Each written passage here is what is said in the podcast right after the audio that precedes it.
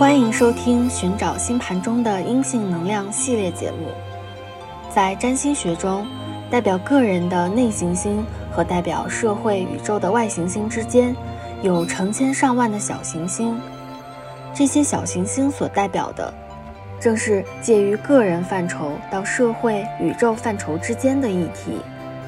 而其中的四女神星、谷神星、智神星、婚神星、灶神星，则分别代表了作为母亲、女儿、妻子、姐妹的女性身份，以及我们是如何用这个身份来开展人生剧本的。这些女性小行星的阴性能量，重现了女神昔日的荣光，丰富了星盘中的女性原型。带来了内在疗愈的路径。本期节目，我们来聊一聊婚神星。在星盘中，我们可以通过婚神星的落宫落座来了解婚姻和所谓正缘的真相。但婚神星给我们的启示不仅仅于此。也许我们可以谈谈婚姻背后的故事。观点可能打架，态度不会偏激，爱是最好的说服力。欢迎来到爱说服力，我是张更更，我是卷卷。这期呢，我们要来聊一聊四女神星里面的第三颗行星，它就是婚神星。嗯，要说到这四颗行星。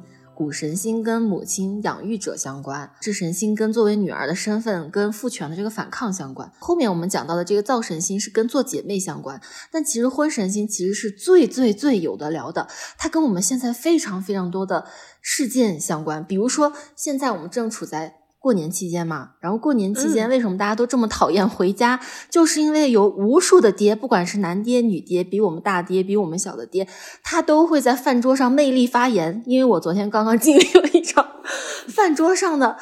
其他性别的魅力发言，而且我本来就火星很重。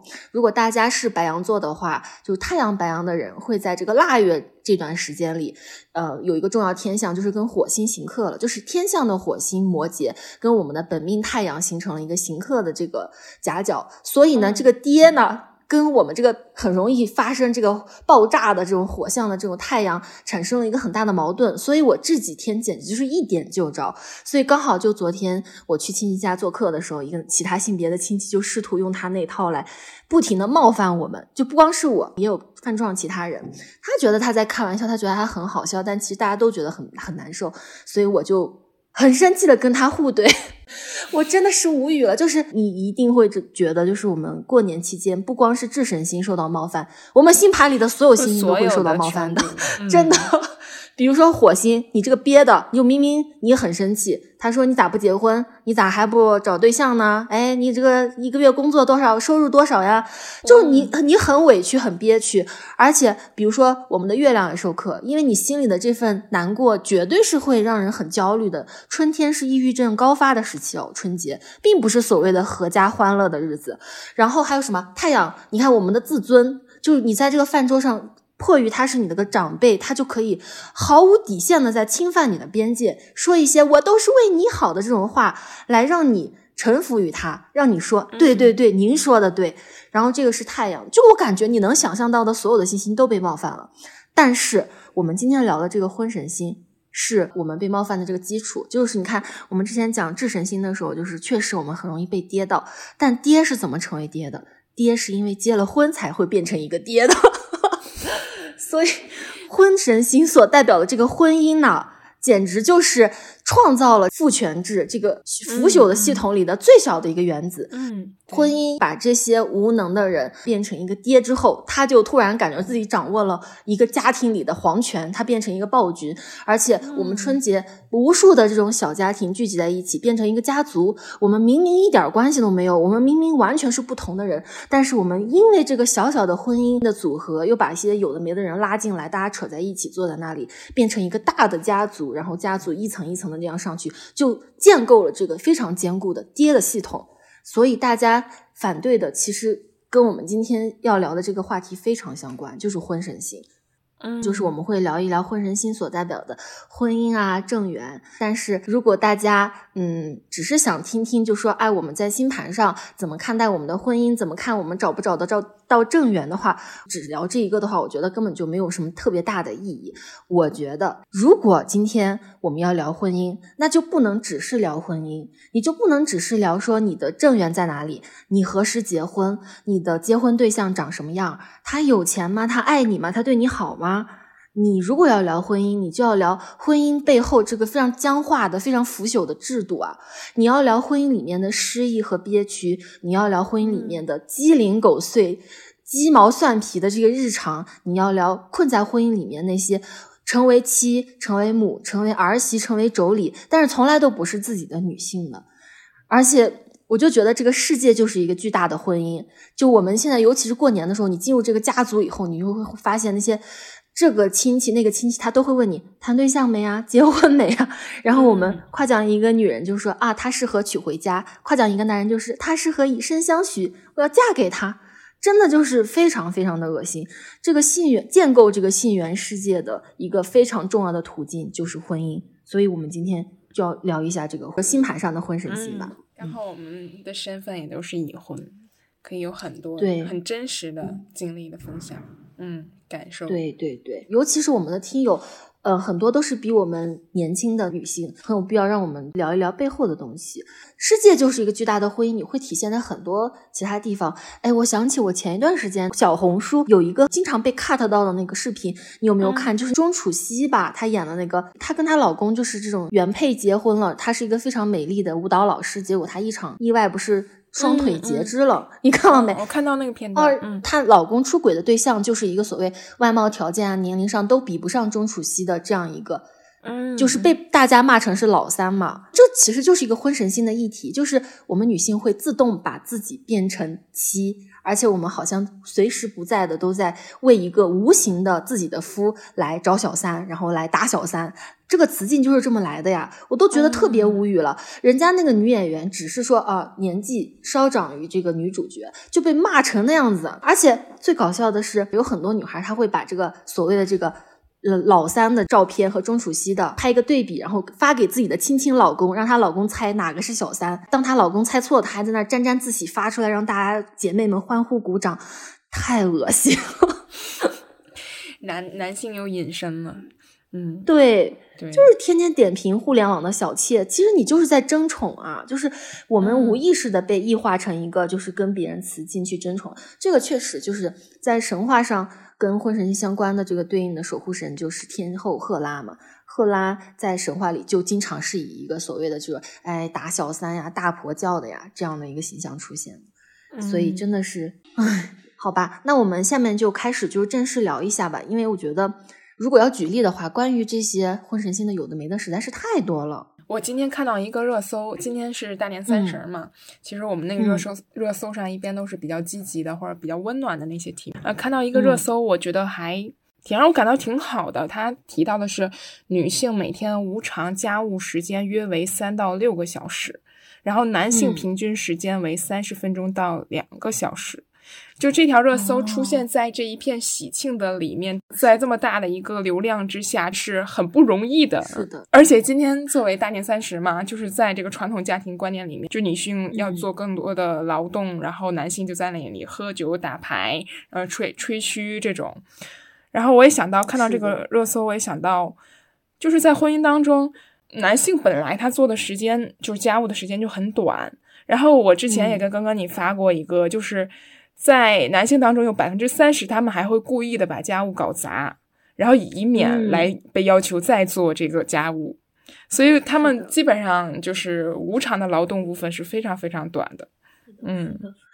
就哎，我是一个大男人，笨手笨脚的，这些家务活我做不好。嗯，做那个君子远庖厨，但是怎么出去以后，那些厨师都是男的呀？你咋这么会做饭呢？你咋这么会做饭？咋不无偿的给你的家人做饭？你要出去赚钱就会做饭了呢？嗯，这些人可双标，可鸡贼了。对，而且很多工作的岗位啊，管理岗就一定要男性，男性才有这个能力，才能配得上。男性做什么都可以，都完美。但是，一回，但是男的在家里就变成了巨婴，什么都不会。对，他们只需要翘着脚在那里抽烟、喝酒、嗑瓜子儿、聊天，然后看着自己的妻妻子在忙碌，他们家里所有的女性的这些人都在那里张罗着，他们只需要享受这个成果就好了。然后喝的醉醺醺的这样子。所以他们真是这一切演技派吧，算是。对，所以这一切的一个直接原因就是因为婚姻。如果没有把、嗯我们没有把一个女性和一个男性用这个婚姻所谓这个牢笼去捆绑在一起，他指挥谁去啊？他啥也不是，其实。对，然后再给这个妻一套非常标准的这种三从四德呀，各种各样的规范，但这是一个单方面的规范，女性不管是各个方面都是一种失权，放弃了非常非常多的东西，但男性他其实是稳赚不赔的。所以你看过、嗯结婚的时候，女的都哭的要死，那如果你真的幸福，女的那哭啥呢？女方家全部都在哭，是不是？是的。唉，哎，这个就相当于这个婚姻制度是把这个劳动外包给了一位女性。嗯，前段时间不是也有那个彩礼新规吗？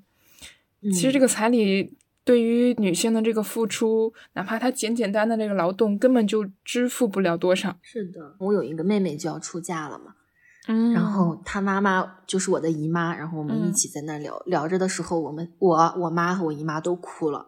嗯，就如果这件事情真的是这么好的事情，这么幸福的事情，为什么我们女生就是能够体会到，就会会会会哭呢？因为这就不是一件多么好的事儿啊！对，就是围城一样。其实很多已婚的，尤其是长辈，他会流泪。其实他知道这个其中有很多辛酸，很多不容易，但是还是需要下一代，还他还是想要下一代进入到这个围城里。嗯，对，然后我现在要在开始之前说一段，就是呃很 很那个啥的话，就是很很俗气，但是我现在确实是这么想的，是我在小红书上看到有人评论的，嗯就是有一个有很多女孩，她不是就说啊，这是我人生中最美妙的一天，穿着非常美丽的婚纱，可能前好几个月就去节食啊，去做各种医美，把自己打扮的非常美丽，说这是我结婚是我人生最美的一天。然后底下有个评论，我看到我马上就截图说，哎，我们如果聊到婚神星的话，我一定要在这一期说到，就这个人他说，嗯嗯当我进入婚姻之后。我就不再羡慕任何一个坐在婚车上特别开心幸福的女人，嗯她们盛装打扮去奔赴人间疾苦，就是啊，真的好对，就各中辛酸谁人知啊！嗯，就是只有结婚过婚的才能体会到这句话，真的说到本质很到位。嗯，对，而且她还那么的幸福，就像我这个妹妹，她现在那么的幸福，那么的憧憬。我当然也不可能就是在现实生活中就说别结婚，你以为结婚是什么好事儿吗？但是我真的很复杂了，就是我祝福也祝福不出口，我也说不出什么来，我就是就看着你吧，就作为一个个体，你幸福就好了。至于你在婚姻里面嘛，这个简直就是如如人饮水，绝对是冷冷冷，没有暖。嗯，那我们今天就先聊一聊，就是关于这个天文学上面的婚神星吧。就其实四小行星它们被发现的时间很挨着的，婚神星是我们人类发现的第三颗小行星，所以它是编号三嘛，叫朱诺，就是天后这个赫拉的罗马的名字。嗯，然后有趣的就是，呃，婚神星的符号是一个有点像仙女棒一样。呃，有一些人就会说，这个仙女棒是跟这个婚神星的守护者赫拉的他经常的一个神兽，就是他身边有一个孔雀，就这些孔雀开屏的那个尾巴一样。反正我就是这么记它的，就是所以如果你要用这种符号来看婚神星的代表的话，它就是这么一个形象。嗯，在这个神话里，如果说智神星就是雅典娜嘛，它是代表着母权的一种结束和父权的一种崛起的话，那么婚神星的出现则预示着母系社会就彻底结束了，因为父系社会才创造了一夫一妻制度嘛，然后婚姻女神她保障的也就是一夫一妻制度的。权利，但她保障的，她保障不了女性的权益。可是作为婚神星的伴侣，宙斯他是不停的在出轨，变成无所不用其极，拿着他那根针线活到处戳来戳去的这么一个男男的。这个就是让我们觉得很痛苦。确实，就是婚姻女神一定是父权制创造的。嗯，这让人确实非常惋惜。在占星学上，如果你要看一个人订婚啊、结婚啊，他理想中的这个婚恋的这个对象的一个样子，我们可以通过婚神星。嗯，然后这里我们要简单区分一下，就是智神星它代表的是一种心智上、人际上的一种纠葛。就智神星是七宫嘛，大家如果对这个星盘有所了解的话，七宫它其实是婚姻宫，哎，嗯 就是智神星他的婚姻是什么意思呢？也嗯就是说，其实智神星它所代表的这个七宫是一个人，就是婚姻是什么？婚姻就是两个人一起缔结了一个合约，我们必一一起履行这个合约，它是非常相对来说是没有那么多情感的纠葛的。所以你看，七宫里面不光只是说这个婚姻，它还代表我们与他人之间一对一的一个关系，就像我们两个人基于一个共识，制定一个条约，遵循一个合同的那种感觉。所以，虽然说七宫是婚姻宫啊，我们可以从七宫的宫头啊、宫内心来看婚姻状况，但我们也可以看到，就是这个七宫里面是我跟另外一个人达成一个一对一合作的关系。所以，其实我跟卷卷，我们俩之间的关系也有一定七宫的属性，就是我们一起合作呀，我们一起就是一对一的创作了这么一个长期的良好的伙伴的这个样子。所以，相对来说，这个天秤代表的七宫。它就是一宫的对宫嘛，从一到七就相当于从星盘的左边走到了右边去。一宫是个体自我，七宫是他者，是我们和他人之间的关系，共同制定一个条约去履行。确实，就婚姻它跟感情完全是两码事啊，就是谈恋爱是五宫的，结婚是七宫的。所以各位姐妹千万不要觉得我们的爱情需要一个保障，所以我们因为爱情结婚，那简直就是天大的 天大的洗脑包。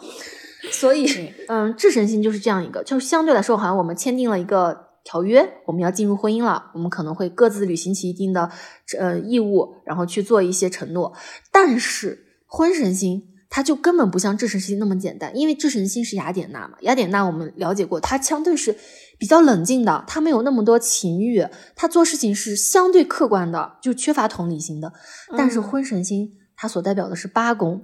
因为卷卷其实某种程度上你也是八宫人，因为你土八嘛，其实还蛮重要的一个配置，就是婚神星，它代表的是爱和欲望的那种羁绊，是很深层的感情的链接。它是走向了七宫的第二个宫，就是八宫，所以呢，他们两个人就完全不一样。智神星的他人就是我和你，我们两个人一起去做这么一个东西，我们俩相对是比较平等的。但是婚神星是什么？婚神星是很复杂，是我们。就要把我们两个人融合成同一个东西，甚至在有某些极端的案例里面，女性完全就是在婚姻里失权了，这个女性就被男的完全摁在地上了，这就是八宫的问题。而且八宫还是天蝎的宫嘛，因为天蝎本来就是一些非常爱啊、非常欲望、非常深刻的东西，所以婚神星所代表的天蝎八宫就根本没有公平所言。卷卷，我们都进入婚姻了，你觉得这个婚姻，你就别说公平了。公平都太难了，完全就是这个天平就完全一边已经重到要死了，另外一边就完全飞上天了的那种不公平呀！是的，怎么可能有平等可言？婚姻是非常艰难的，而且其实是反人性的嘛，硬要把两个人捆绑在一起。为了满足爹的这个延续，因为男性他没有办法知道自己的后代，所以他必须去用物化女性来绑定一个自己的附属品，这样他才会觉得哦，我们组成一个家庭，他是我的妻，他是我的儿，这些都是我的，他们惯着我的性，听从着我的命令，然后为我所使挥，所以。非常非常的复杂，这里面就会因为八宫是一个暗宫，在古占里你会发现暗宫里面有非常多复杂的、幽微的，甚至是很残忍的事情，而且也会因此让人受到极大的伤痛。所以婚姻跟爱情是一毛钱关系都没有的。如果说爱情如果有的话，它是五宫那种快乐啊、简单啊、玩就算了。那婚神星所代表的八宫，当你开开心心的进入了这个签下了这个合同，进入了这个八宫之后。好日子就来了，哎，真的是很痛苦呀。对，它甚至是一种呃不公平的保护，它是不公平的一个围栏。对，如果我们进入到婚姻，进入到家庭，所以很多伤害就会变成家庭暴力嘛，变变成了什么家庭等等的一些东西，然后就会用另一种说法去掩盖它。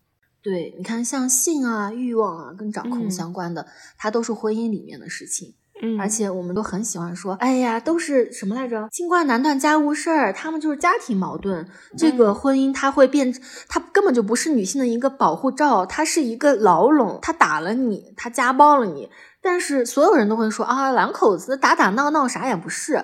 这个婚姻难道在保障女性吗？如果我们看到这个婚神星的故事，你就会发现。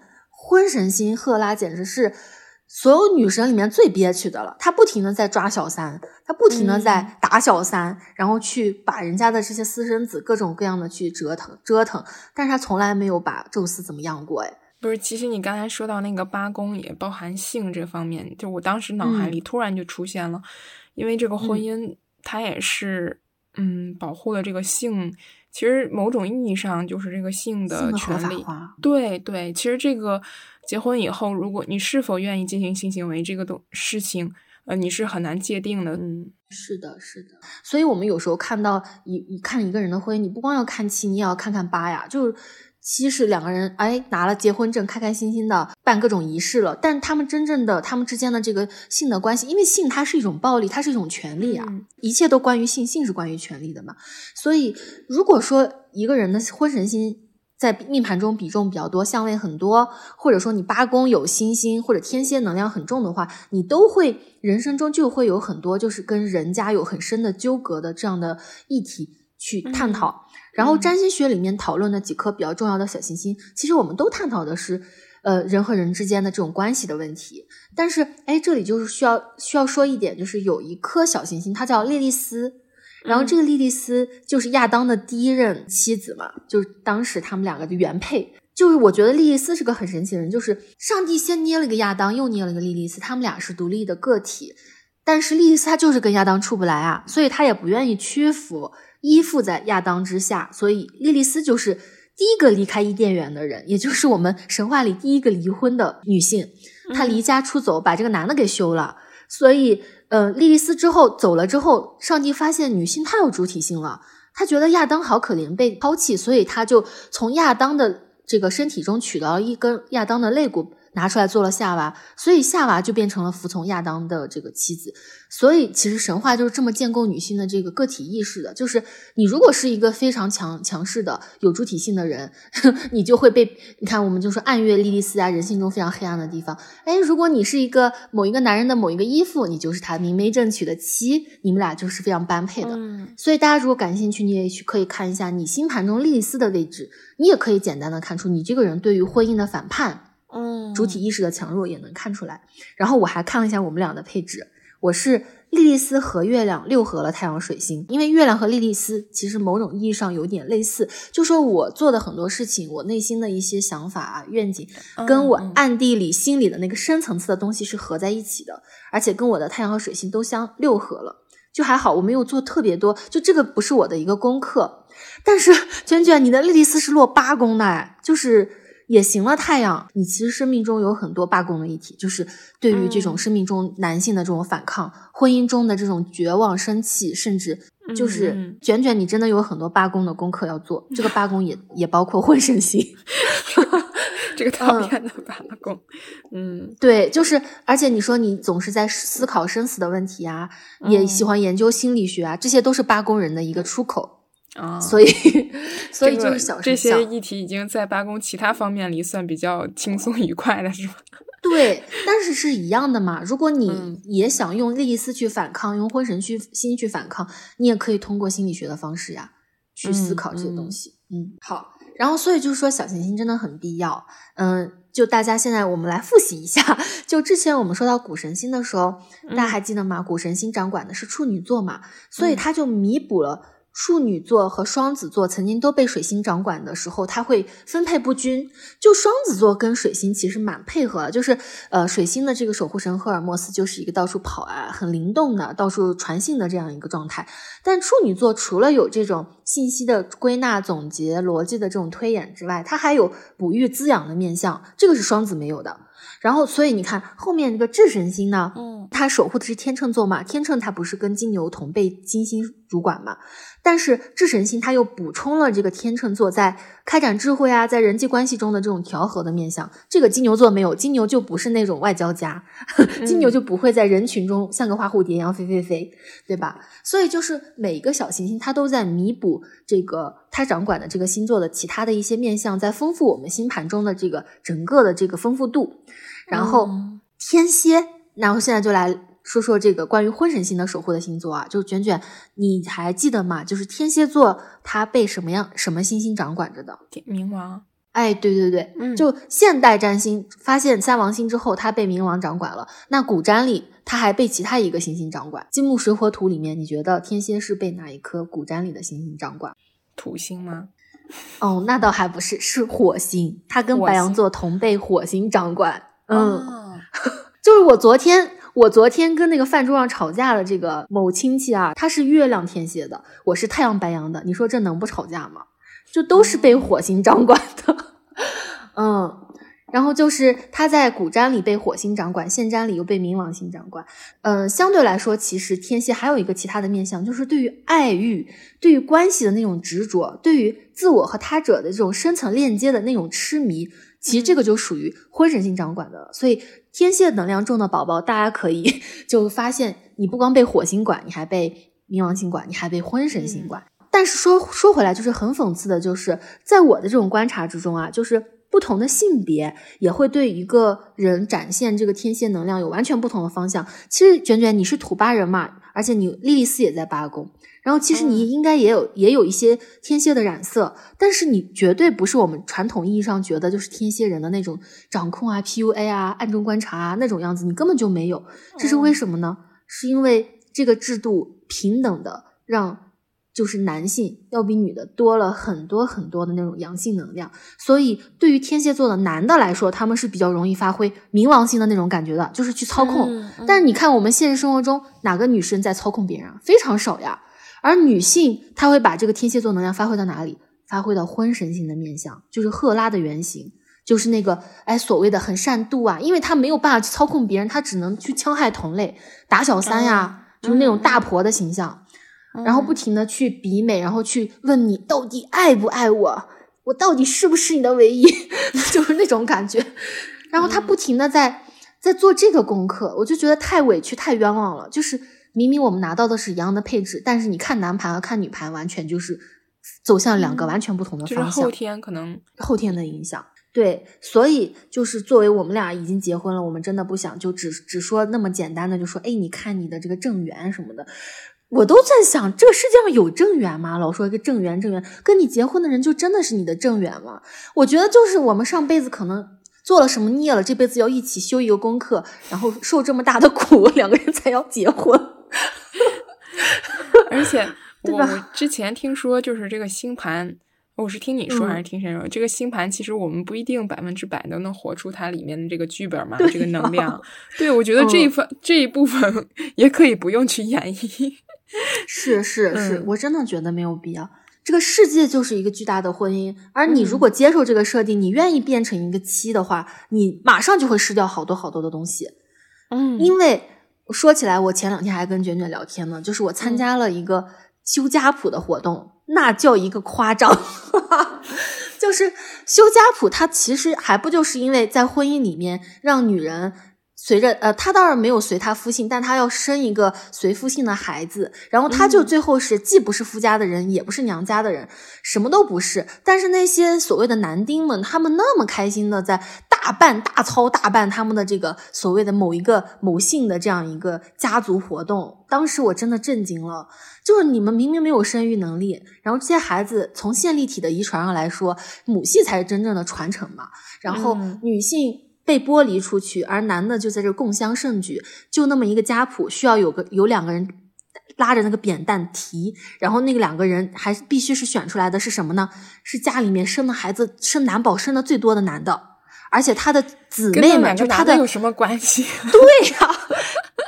然后还有就是他，而且不光是他，而且是他的姐姐和妹妹也要生出很多男宝，他才配去拿那个家谱把那个东西搬过来而已。我当时我在旁边看的时候，我都觉得，我当时我都已经出离愤怒了。我是以一种人类学、社会学的角度观察这些人的，我就觉得地球上的人太搞笑了。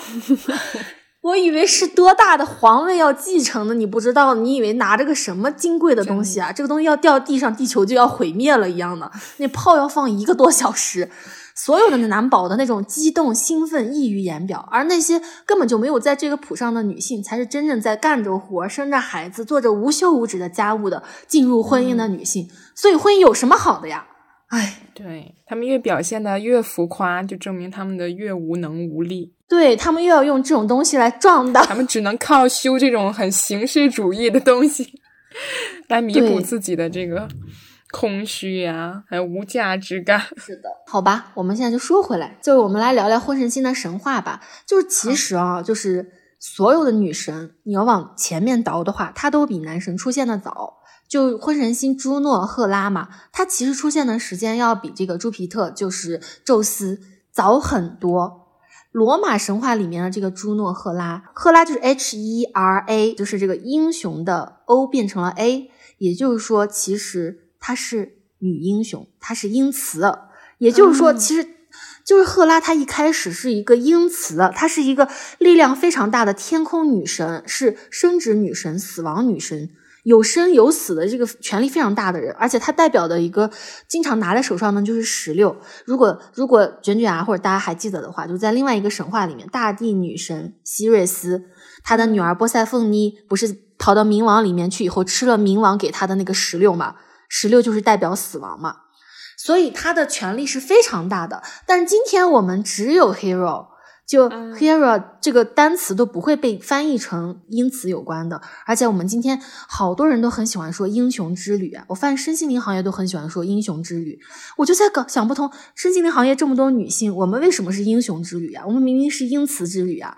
所以英雌就是在赫拉那个时代就被拉下了神坛，世界上就只有英雄没有英雌了，她变成了宙斯的妻子，变成了一个善妒的所谓的大婆，她永远没有她自己的那些强大的能力了。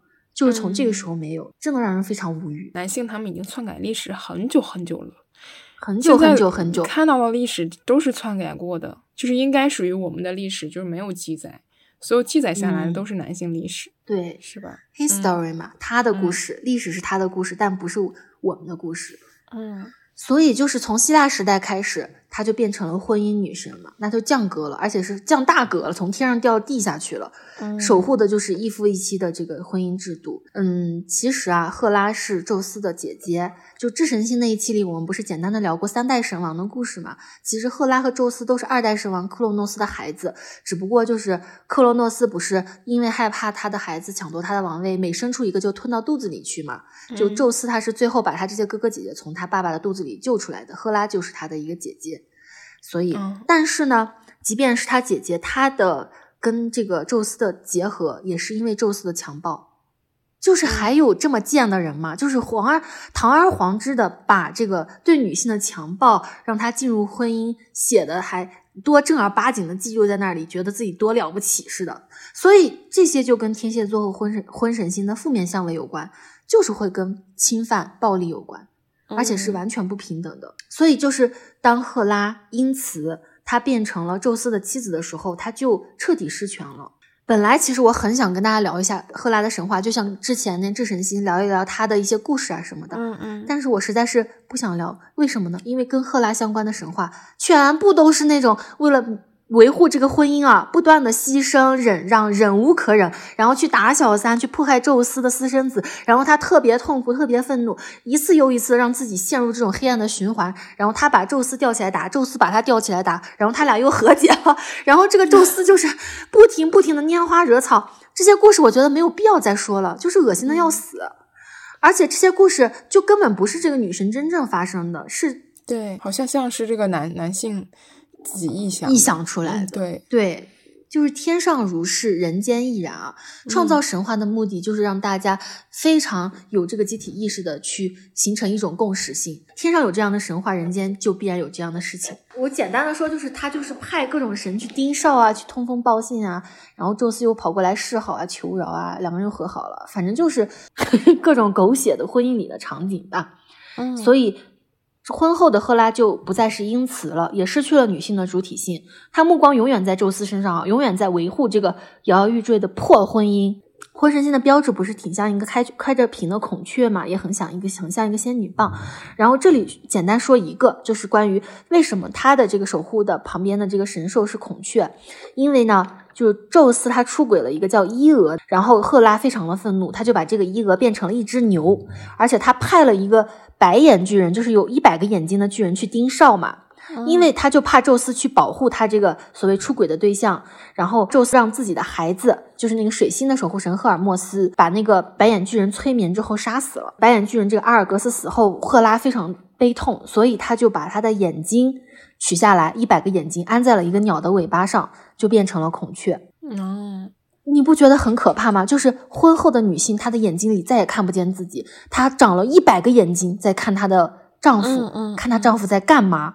所以你会看到大量大量的油画作品里，赫拉旁边都有一个孔雀，太可怕了。就是她在无所不用其极的监视着自己的丈夫，所以这种大婆小三的这种关系的原型，一直也延续到了现在，无处不在，而且甚至走出婚姻，大婆小三也比比皆是。对。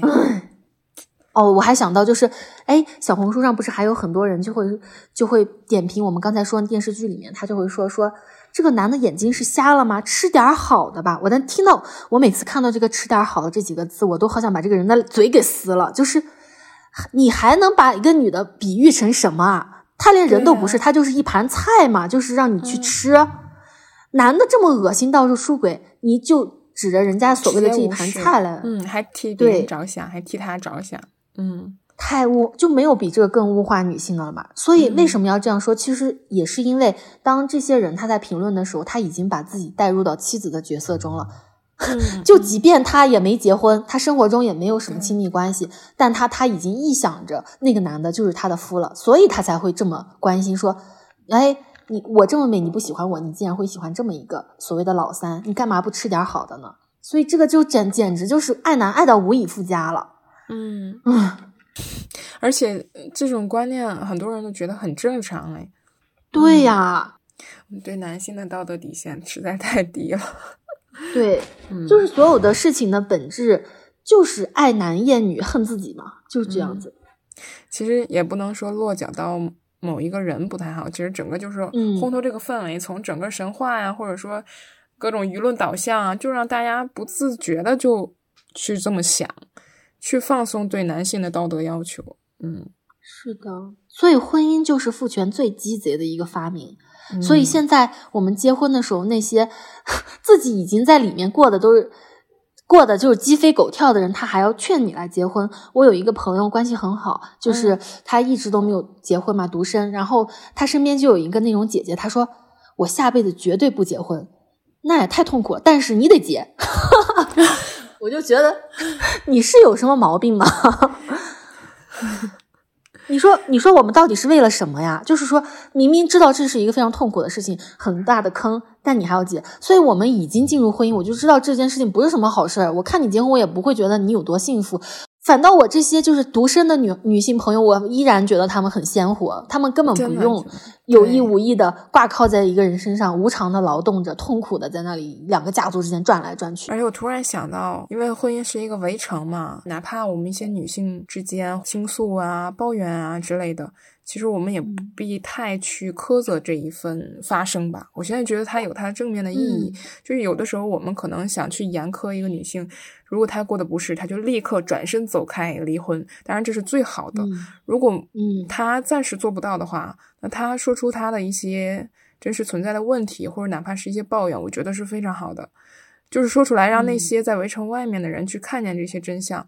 而不是说挺好的呀，就是你看给我还，嗯，每个月给我转多少多少钱，给我买鲜花啊什么的，然后然后回去回去就紧张的什么各种查岗呀、看手机呀，就是可能他他有内外不统一的这一部分的话，会给我们造成一个很大的一个信息差吧，会让我们觉得哦，也许婚姻它可能有一些奇迹的存在吧，或者也分人，嗯，哎，太难了。所以你看嘛，就是《一夫一妻制》里面的宙斯，他可以。堂而皇之、诡计多端的各种出轨，然后强奸其他的女性，却受不到任何的惩罚。然后这个赫拉呢，为了维护这个婚姻，因为我好像看到，就是赫拉她是六月婚姻嘛，就是说，呃，好多人都西方的人他都很喜欢在六月结婚，因为就是赫拉也是六月结婚的，好像就很幸福一样。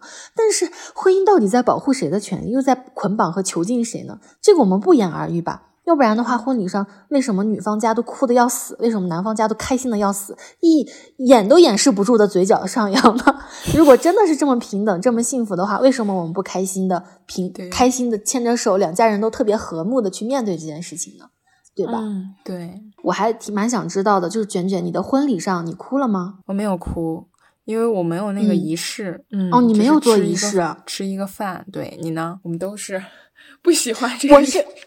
我有仪式哎啊有我我因为我因为我家和我这个嗯呃丈夫他们家是两个地方离得很远，所以我必须办两场。在我爸爸这边的话，因为他单位人很多，比较大，嗯然后婚姻是一个父母社会关系的一个总和嘛，你会看到非常多的人，然后嗯。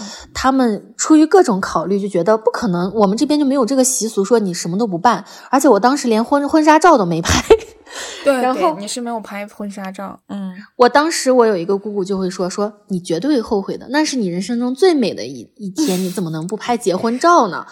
我就在想，如果我那就是我最美的一天，从此之后我都不美了，我都不幸福了，就那天最幸福，那我还结个鬼婚呀，是不是？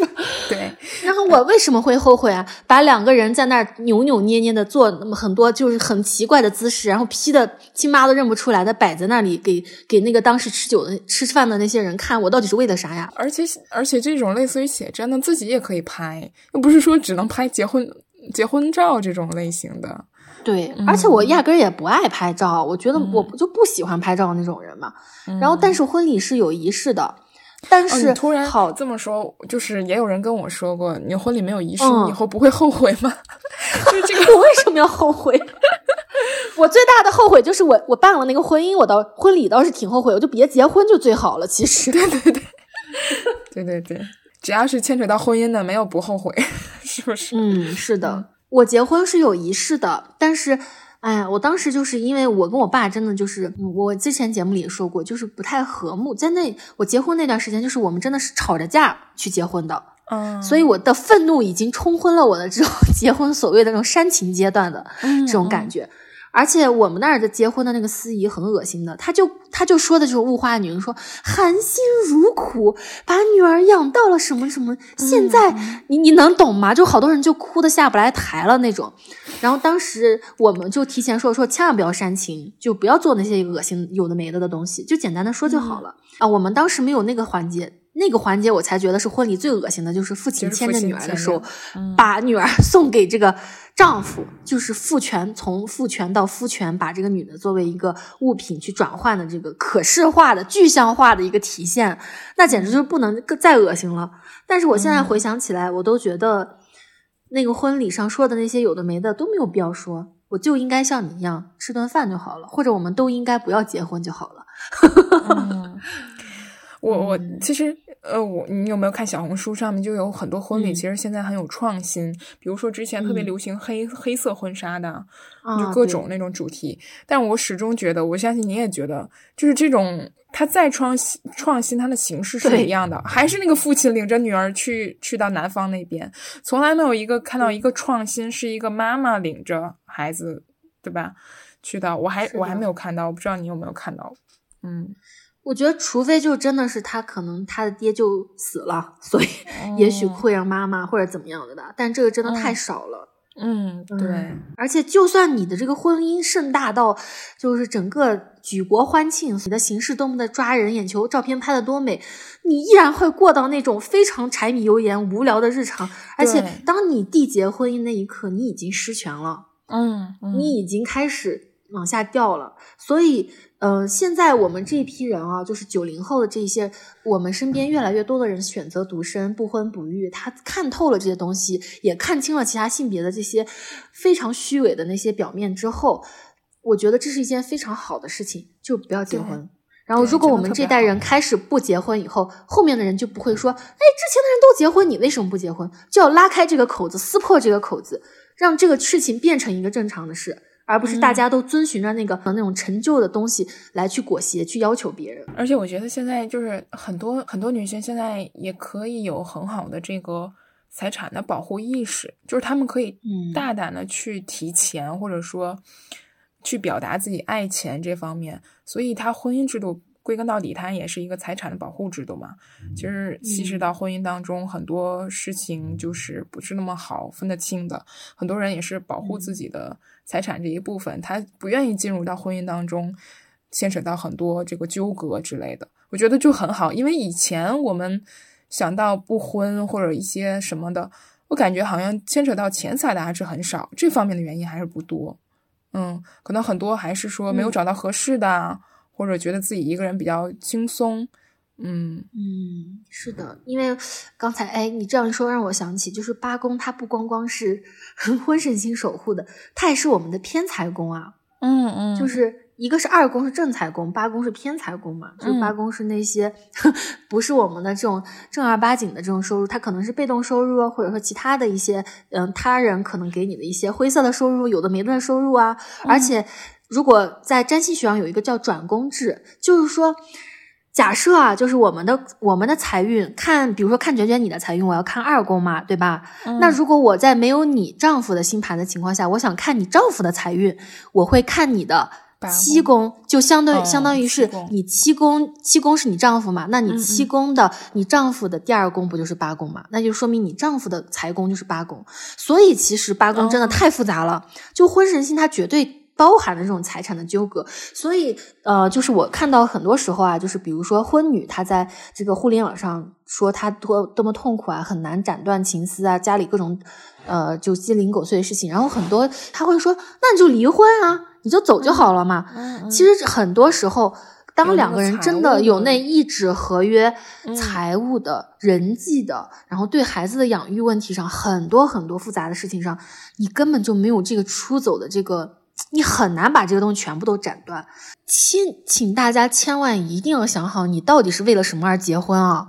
因为很多人也真的就是我自己都是觉得，哦，身边人都结婚了，我俩都是嘛，就稀里糊涂觉得，那我也应该要结婚的吧？那我也不应该，我也不会不结婚的吧？那大家这么一催，哎，我也就进入婚姻了。这种稀里糊涂，或者说很多人迫于压力。觉得我就就赶紧得找一个了，那你要知道，当你跟这个人走入七宫，要一起去做八宫的这个功课的时候，那里面的那个复杂程度啊，嗯，简直就是 地狱模式的。对，哎，我之前看那个小红书。就是看那种离婚的帖子，就是请求帮忙，怎么才能离婚？然后我就进进到那个标签里面，一进去之后，不都是这种离婚议题的吗？真的很多，就是基本上我看到的都是女性在问怎么保护她的钱财，或者说她因为全职做这个家庭主妇，然后她没有收入，她怎么能就是分得一些应该的这个呃财务保护，或者说她怎么才能争取赡养抚养权？就很多是这种，都是其其实基本上都是实际的问题嘛，他不会说是，呃，我我还跟他对方拉对方拉扯不开，我怎么才能，嗯，狠下心？其实不是，就是大家已经进入到了这个离婚的这个决心的时候，对程序的时候，很多女性就是她会面临巨大的困难，就是切割这一方面，嗯，而且而且我们的政策还有离婚冷静期呢，这简直就是。完全，你想离人家不离你就离不了，那你说这怎么办？所以你进入他之前，你一定一定一定，你一定要想好啊！就是我们现在真的觉得，就是没，如非必要，真的没有什么必要要结婚呀？你到底是为了谁呀？是不是？我想那个彩礼，就是彩礼退回嘛。嗯嗯，我看到有那个生育后的彩礼也要退回的，就是如果判离婚，男性要。要求的话，嗯，而且很多地方他不是这个彩礼会，其实会给到父母用到，嗯，儿子结婚娶媳妇儿，对，那到时候如果离婚退回的话，这个这份责任又是女儿她自己本身要去承承担的，这简直是。对，其实我们去年的时候聊关于婚姻还彩礼的一件事情，那时候我都没有想得很明白，但是我现在觉得，你为什么不要？你受那么大的生育的痛苦，我们都差点死掉过的人，我们都是生的哦。你你还好，我生的那么痛苦，差点痛到要死。就是我，我昨天去吃饭，我的亲戚催我生二胎的时候，我说太痛了。我说到那太痛了的时候，下一秒钟我眼泪就快从我眼睛里流出来了。可是我那个女性长辈说有多痛啊？那能有多痛啊？你懂吗？你知道我有多么的难过吗？就是。你已经结了婚，你生过那么多孩子，你不知道有多痛吗？你现在让我再去生一个孩子，所以我们要承担多么大的痛苦。然后你生的这个孩子也没有跟你的姓，你做着无偿的劳动，然后做着那么多事情，你得不到任何的报偿，还说我们是独立的，所以我我就要去。我不要彩礼，那你到底是为了什么？而且就算收了彩礼，真的到我们口袋里了吗？对，这个。如果你我们已经这么失权了的话，嗯，如果你一定一定要结婚的话，你为什么不要彩礼啊？当然，你最好别结婚。但是如果你结婚的话，就像我这个妹妹，她眼见着她就要结婚了嘛，过两天她就要订婚了。那我说你就是要把你该要的都要在婚前要清楚呀？难道你现在就开始心疼男人了吗？心疼男人倒霉就开始了呀？对，其实彩礼这个是很好的婚姻试金石。很多很多都在讨论彩礼这个问题上就已经结束了。谈崩了。对我们彩礼，而且另一方面，彩礼我感觉真的是给男性一个下坡，给给他一个台阶下。如果他没有彩礼，他其他方面有什么可以拿得出手的吗？真的很难，而且彩礼很多都想你就花那么点钱，你要买断一个人呢？对他，他很多也不是他自己赚的吧？是吧？他就掏空了父母，甚至说他他姐姐妹妹结婚的钱。嗯，现在一个月的月嫂都两三万了，你给那十万彩礼都不够半年月嫂的工资，然后你就买来了一个女性一辈子无偿的劳动，嗯，还在那里说，对呀，结婚就是一个失权的开始，就婚神星只是一个失权的开始，就赫拉。就是天上的银河，就是我们嗯，西方它不是牛奶河嘛，就像银河一样，像牛奶一样。嗯，其实那个银河是赫拉的乳汁。嗯，因为赫拉她的乳汁在无偿的抚养着那些宙斯的私生子。你就说说，你说还能多恶心？就 就是你一开始结婚，你首先得面临的一个问题就是，一结婚马上就会有人催生。嗯，你一旦生育，又是一个更加巨大的滑落，所以。而且你你你你这个生育，我们就想到哺乳啊哺育，我就想到这个迎合的事情，就是你还要周全你丈夫的一些乱七八糟的事情。我们俩就是属于都想明白的太晚了，就想明白之后孩子都已经生出来了。嗯，如果我真的要早几年，或者我年轻几岁，然后早一点觉醒的话，我真的觉得没有必要啊。而且这里可能会有一些人去杠，就会说说。哎，那有些女生，那就是巨蟹很重啊，月亮很重，古星古神星很重的女性啊，她就喜欢做母亲，做养育的，养育孩子啊。你为什么不让她结婚？拜托，谁很喜欢去照顾别人，很喜欢做母亲啊？谁很喜欢无偿的牺牲，得不到一点点对等的一个评价？有可能确实有，但是绝大部分人根本就不是这样。你是个人就不可能喜欢这种无偿的劳动啊。对，就是他可以享受，比如说像养宠物这种，他可以享受这种爱一个东西，就是照顾一个人、一个动物的那种感受。但是他绝对还是潜在需要回报的。如果他养一个宠物，这个宠物天天的拆家，就是已经超过你、你、你、你能承受的那个负担的时候，你未必真的就是享受。其实像动物这些，也是给我们很大的一个情绪价值啊，它会给你陪伴什么的。对呀，我们还是有渴求的，不是说真的没有渴求。嗯，我跟卷卷去年还聊过一个问题，就是好像说丈夫每个月固定的给你一笔钱，然后就我们自己养小孩能不能接受？卷卷说能接受，我当时说不能接受。我觉得一个家里就得有丈夫。我现在想想，我简直是当时脑子被驴踢了吗？我现在想一下，你给我很多钱就可以了。其实真的就是。就就没有必要，你一定要跟这个人硬凑在一起。就卷卷你跟我都有这样的经验，就是一个人带孩子虽然很累吧，但是你不窝火呀，嗯，就是，嗯，对。其实这个是，就是真的要进入围城里的话，就是我觉得最好的一个方案了。就大家也也比较公认这个这种方案，是因为男性确实没有其他可以价值了。嗯，你说，你说。他他也就是依托这种职职业上面的这个优势吧，性别优势，他确实容易获得更多的报酬，所以这个它是能唯一提供额外价值的地方。你说它其他的本质上还有什么优势吗？其实没有。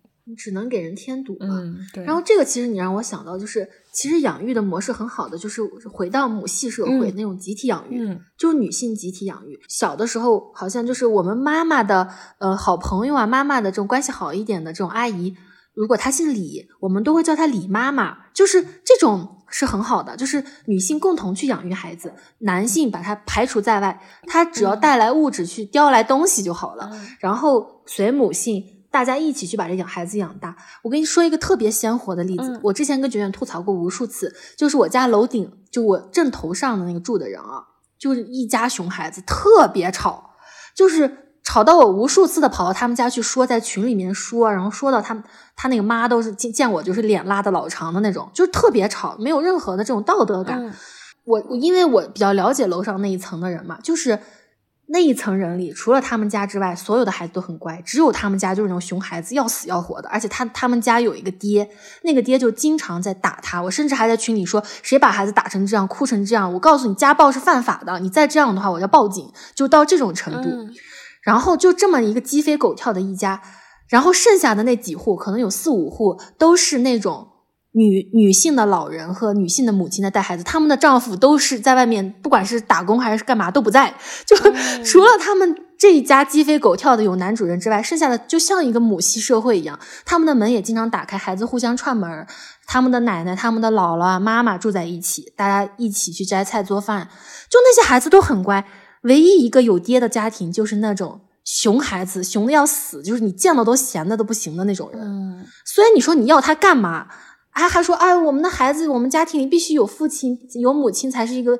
你要知道，有父亲大部分都是痛苦的来源。我们今天想想，我们过年那些让我们痛苦的，不是爹是谁呀？嗯，那都是爹的问题啊。对，唉，前提是他们在能起到一些正向的作用，没有正向的作用，就是有模去有样的去学。他有什么正向的作用呢？嗯我就在想，真的是神了！我现在，因为我现在还没有回去，我现在一想到要回去，但头顶总是有人蹦迪，我现在又又开始很难受我还我之前还想分享，就上次水逆的时候，我又冲到他们家，就不是把他妈骂了一顿，就是 他妈也挺惨的，但是他家孩子真的太讨厌了，就拿那个一罐子那种钢珠类型的东西都，咚咚咚咚咚咚咚咚的在那个地板上掉，你知道吗？哦就弹珠。嗯然后从早上掉到晚上，我真的气到不行，我就冲上去。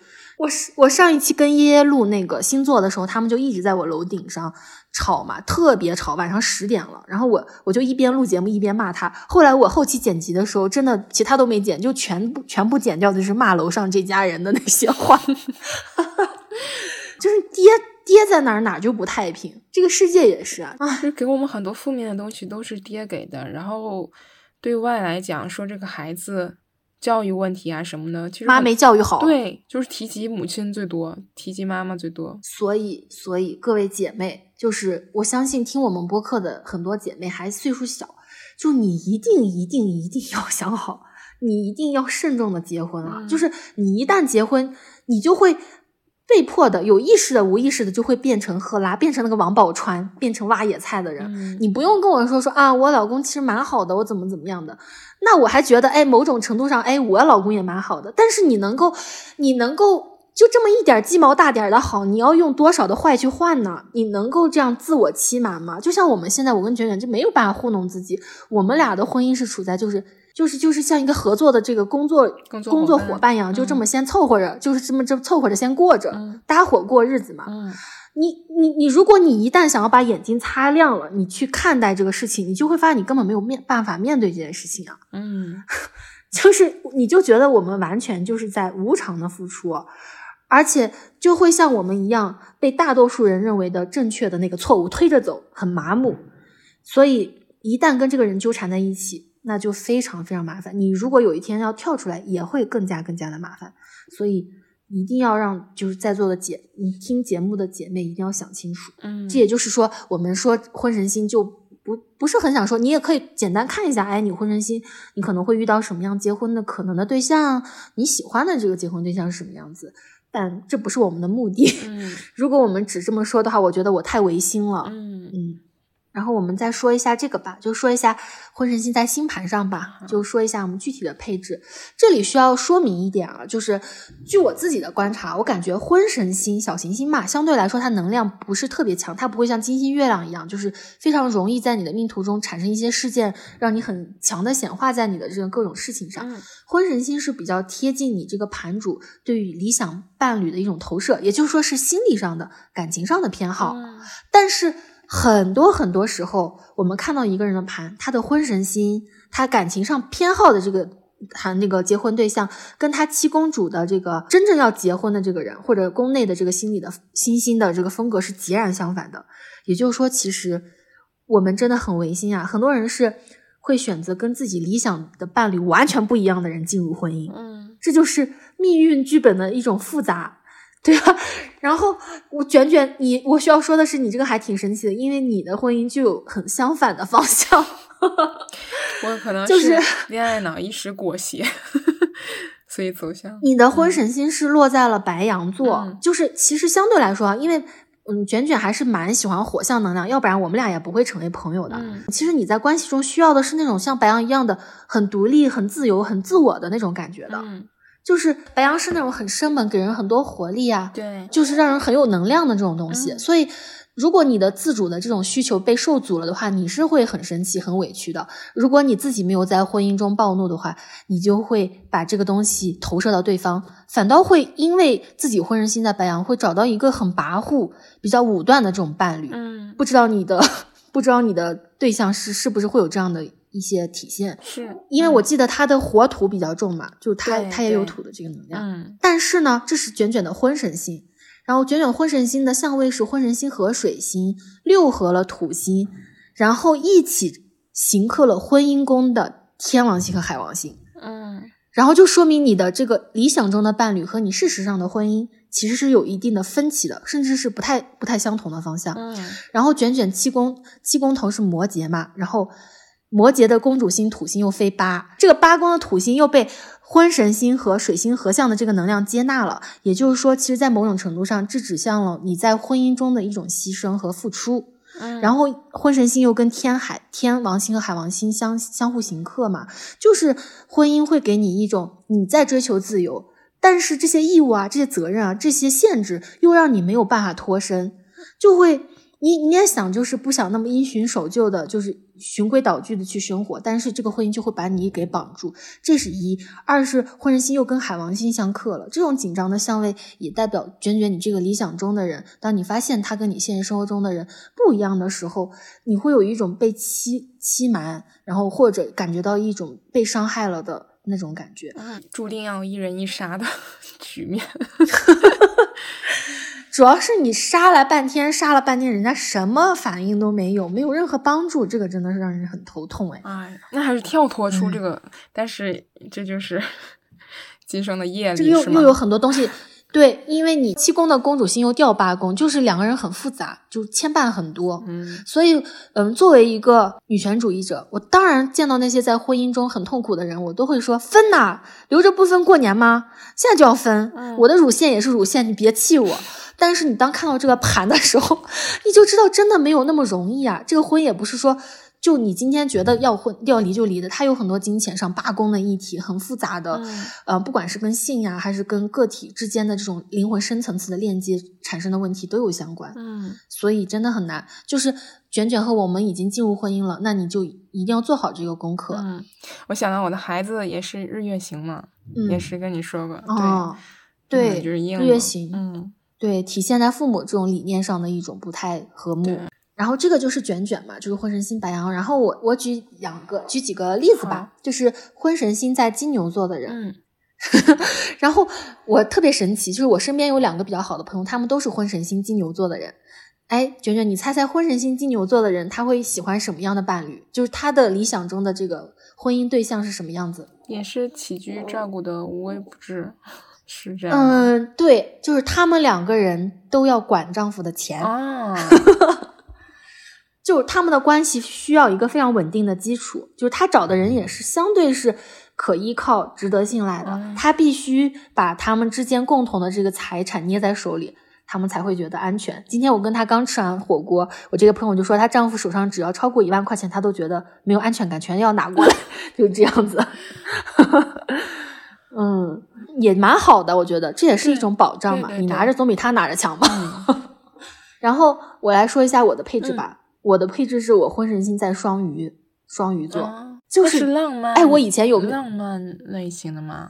双鱼最擅长自我欺骗了，就是当我一发现我婚姻中有很多问题，我的这个伴侣有很多问题的时候，我就开始自我洗脑了，嗯就不是这样的，我的选择是对的，然后我自己想象出一个东西投射给这个人。为什么说双鱼很浪恋恋爱脑，就是因为这个。嗯他会退缩，他会欺骗，他会逃避到自己的幻想里面去。就我，我以前不是跟你说过一个特别搞笑的吗？你记得吗？就是我们曾经生活也蛮拮据的，嗯然后我怎么不知道是我做梦还是哪一次，我瞄到他在看他支付宝的余额，然后我看到那串数字特别特别长，嗯，然后我就潜意识里我总觉得哇，我的这个丈夫特别有钱。事实上，事实上根本就没有这回事，可能是我做梦。然后他甚至说：“你该不会看的是我的负债吧？” 然后，但是我就说：“你别骗我，你肯定是一个特别有钱的人，只是你不告诉我而已，没关系。我就是咱们就是很富有了。”啊，你说，你说这婚神星的人就还能怎么那个啥呢？就是太太上头了。就当我们自己的理想法则这条路走，没准钱就来了。笑死！就当你的这个愿望达不到满足的时候，我们就会自我想象，然后逃避到一个幻觉之中，然后就让自己在这个泡泡里面待着。我觉得真的很搞笑，就是 就是太为他着想了，就能还想象成人家明明穷的要死，我还想象人家是一个特别有钱的人。所以就是会有很理想化的预期啊，所以当我进入婚姻之后，你会发现那些。所谓的浪漫的泡泡，因为我还是金双鱼，这很要命就我谈恋爱的时候也是这样的，嗯，所以当我真正结结婚以后，你会发现这些真相就是很残忍，嗯，大家就没有其实没有你想那么好，你会感觉到失落，嗯，这是一个关于婚神星的这个我的一个飞的这个星座的，然后我再给大家分析一下啊，就是你们可以简单了解一下，就是我的婚神星是落在三宫的，嗯。然后我自己也是三宫很强，很喜欢说话嘛，所以我的这个理想伴侣有一个很重要的前提是我能跟他沟通，嗯，这一点确实如此。就而且我们认识的地方也是学校嘛，就是我们可以就是不不是简单的说一些日常生活中的事情，是可以聊到一些哲学呀、呃审美啊、艺术啊这些相相关的。就是对我来说，能够聊到一起是最重要的，因为婚神星落三宫了嘛。然后你看，我这个婚神星跟我的这个七公主，就是我真正结了婚的这个人，有没有什么关系呢？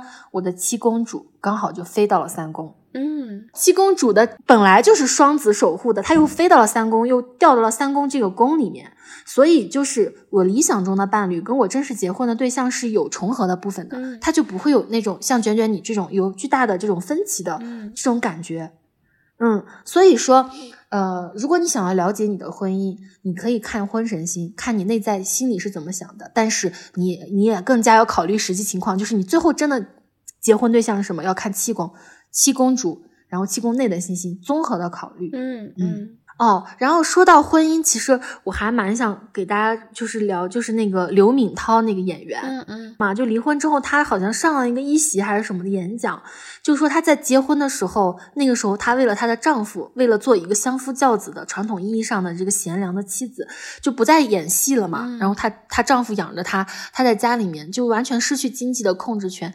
她好像是跟她丈夫一起去日本旅游的时候，她就想吃一个抹茶冰淇淋。然后她丈夫就说：“那有什么好吃的？不能不要吃，不要买，因为钱在她丈夫那里。”她就一直想着这一口冰淇淋，从来没有吃到过。等她过了多年，她开始离婚，离开这个。糟烂的婚姻开始真正再一次去演戏去做自己的时候，她有了财务自财务上的自由，然后他再一次过了好多年去以后去那个日本是浅草还是哪里，然后就去买了那根抹茶味的冰淇淋。当他吃到的时候，他当时说啊，那是自由的味道。嗯，你知道当时我真的看到这句我哭了呀，就是哎呀，就真的是太不容易了。世界就是一个巨大的婚姻，所以。已经是婚姻，你就不要再进入那些小小的牢牢笼里面了。对，真的太难过了。而且女性真的是要有自己的收入吧，或者说，嗯，自己要有一些钱财保证自己。嗯，这真的是 卷卷的金牛属性爆发了。对，真的是这样。不要老觉得说，哎，女人就不要提钱了呀，你提钱就伤感情。你要用，你要为人家对方着想，人家有没有为你着想啊？嗯，你一定要有自己的各种各样的保障呀，真的是这样子。对，说实话，现在在在婚姻当中，就是一些矛盾或者怎么样，有的时候我们可以孤岛自己，我们可以去。嗯，去做的一些自己喜欢的事情啊，去外面旅个游啊，怎么样的？我们完全可以不 care 对方，就像刚才说的，我们可以把对方现在目前只当做工作伙伴，但是前提是因为我们有这个赚钱的能力。当然有很多很多，嗯，他没有这个，嗯，自己的储蓄或者怎么样，一切都是依赖于丈夫的嘛，他连自己消遣的机会都没有。他没有办法去排解自己的负面情绪，你就想想，所以这也就是说，嗯嗯，真的太痛苦了。所以就是千言万语，我们其实想说的就是，不管你是有没有结婚啊，就是我相信我们的听友大部分应该没有结婚，但如果你已经进入婚姻了的话，我们了解星盘上的这个婚神星，是想要借由神话让大家了解，就是女神是怎么失权的，嗯女人是怎么失权的，而失权的一个最重要的一个配置就是你进入婚姻了。所以为什么这些基女啊、女权主义者坚定的反婚反育，就是因为你要从这个最小的组成结构里瓦解这个父权，那你一定要从婚姻开始呀。如果大家都这样子，不管是哎有意识的、无意识的就进入婚姻了，那我们怎么样去反对这个系统呢？你已经被它收编了呀。嗯对吧？所以，所以就是说，希望大家从神话上了解，就是我们要光复这个东西的话，就其实要把赫拉也要从婚姻中解放出来，大家也要是。然后这是一，二就是希望大家通过星盘了解自己的配置，然后你也要看到背后的问题，就是很多理所当然的事情其实是有很多问题的。那还有就是，如果你正在独生，独生。那我真的是恭喜你，就是我跟卷卷为你祝上送上最真挚的祝福，就是你真的很自由，也很幸福，嗯就好好的为自己活吧。当然，我们也不会说说啊，你如果你进入婚姻或者你想要结婚，你就啥也不是，因为我们知道女性的处境是很复杂的，星盘上也是，有些人她真的要在婚姻里面有很多的功课要做的。那如果你想要结婚，你也一定要看清楚，想明白，你要知道这套东西。对自己的好处有多少？嗯你要权衡利弊，你要抓住你应该得到的东西。如果遇到问题，要及时止损。然后你你要想清楚，就说，哎，你到底是因为别人的目光、父母的逼迫，还是你真的自己想要结婚呢？对吧？嗯如果你在婚姻里的时候，我们也了解就婚姻里的各种复杂性，那至少也要做到权责分明。你不要就是一味的去牺牲，不要做王宝钏，嗯还是要保障自己利益，保障自己的心情，再去说别的事情。因为我其实我们之前不是聊过，就是女权的这个问题，一定是一个观念的水位的问题。它不是说谁一下子全都想完、想明白了就行，而是大家所有人都得往上走嘛。所以就是，不论是光谱哪端的姐妹，都希望大家我们极力的去对抗这个很僵化的系统。比如说你在，就像昨天我在这个饭桌上为那些魅魅力发言的人阴阳怪气说他几句，其实也是也算是一种反抗嘛。那你就算说没有伤到人家，至少咱们心里舒服一点，是不是？你不能就是把自己完全被这个东西给套牢了，你要为自己要活一活。而且婚神星虽然我们说了这么多负面的特质，其实它有很深刻、很敏锐的能力。如果你往高维的面向发展的话，其实可以做到就是洞察人性，然后明心见性，看到很高阶的东西，而不是困在这个围城里，只把这个七宫八宫走到婚姻这个关系里去，是没有必要的。因为我们今天看母系社会、圣杯与剑那些东西。真正的好的关系应该是伙伴的关系，就像我跟卷卷的这种关系是很好的。我们的社会应该更多就是我们这种作为女性同伴，然后我们一起去共同创作，共同去嗯、做一些美好的事情，而不是说把女性全部都拉进这个婚姻里面去做牛做马。嗯 然后你看，我们俩就因为我们俩这个婚姻的女婚姻的这个女性的身就是身份，我们这个为了凑到一起，因为要带娃，因为要干嘛的，要浪费多少时间，就根本没有办法像独生的女孩，你想干嘛就干嘛，嗯对不对？对，从星盘的意义上来说，就是走过八宫。你看，从之前我们说六宫是谷神星，去照顾别人、滋养他人、去工作；七宫是缔结一个合约，去共同合作，可能要进入婚姻。然后再走过八宫，你看这种复杂的婚神星里面的那些爱呀、性呀、欲望啊、金钱啊那些东西，当我们走过了这三个宫，我们才可以从这个星盘的这个 地平线上走起来，走到九宫去，嗯走到去探寻更多人生意义和可能性的方向的那些地方去。嗯所以说，女性进入婚姻成为妻子，绝对不是我们必须要做的选择，甚至现在对于我们来看来，就是一个不不不必要的选择。嗯 天高海阔，任你飞翔，就不要做笼中的金丝鸟，要做雌鹰，要做真正的 Hera，做英雌，要做自己。嗯嗯，这个就是我们想说的。今天，嗯，我我突然想到，我们中国的这个是什么命理学啊之类的，不是有那个寡妇嗯年嘛？你听过吗？啊，对，寡妇年对听过，不是今年就是寡妇年对，寡妇年它是不是本质就是说克夫望女？对对对对对，所以很多人都避免说，包括我们女性，就是不知道这个情况下，我们都一听到寡妇啊，就不想在寡妇年。我觉得寡妇年真的很好，因为它就是旺我们的，就。对嗯，其实很多人就会觉得，当然男的当然害怕了，嗯但其实这个系统它最可怕的就是对女性有一点点好处的时候，他就会说是寡妇年，然后对男性有好处的时候，就是一个很好的年。对，对那到底是谁在受益呢？嗯，女性好一点儿，男的都受不了，就在那破防，还说不行，我觉得也很搞笑。所以我觉得刚刚就是嗯像你说的，我们从嗯更女性友好的方式去看待这个玄学星盘啊解读，就对我们更有利。如果我们还是老套的话，那真的就是会陷入男性那个逻辑里面，做很多我们不利。对呀、他会拿那个东西套住我们，吓着我们。嗯我们会觉得，哎，我们要是受点好处，是不是也不太好呀？这么女的不就是这么被规训过来的吗？对对，你的好，我们就应该全部都拿了。嗯嗯为什么要让给他？为什么要利他呀？就利己呀，嗯，对吧？对。嗯，好的。爱说福利是一档女性视角的播客，我们倡导个体勇敢的向外界发声，表达自己。如果你喜欢我们的播客，可以在各大泛用型音频客户端收听，也可以订阅我们的同名公众号和小红书，与我们保持联系。那我们下期再见吧，拜拜。拜拜。谁见过我往往为是非黑白论辩，不想争拗对你极和善。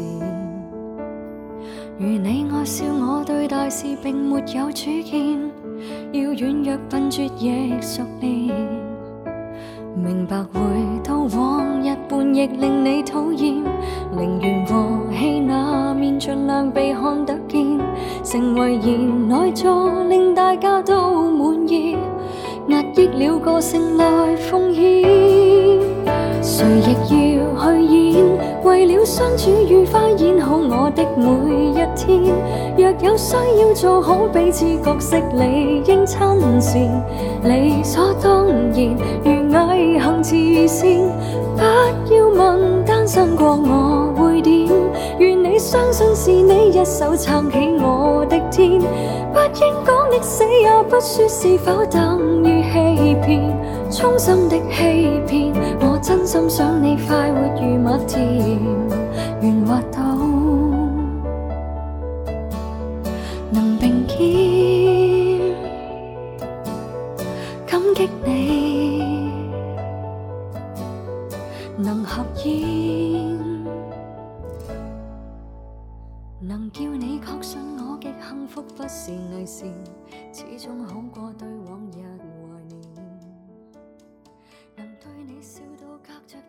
亦看得见，要笑着落。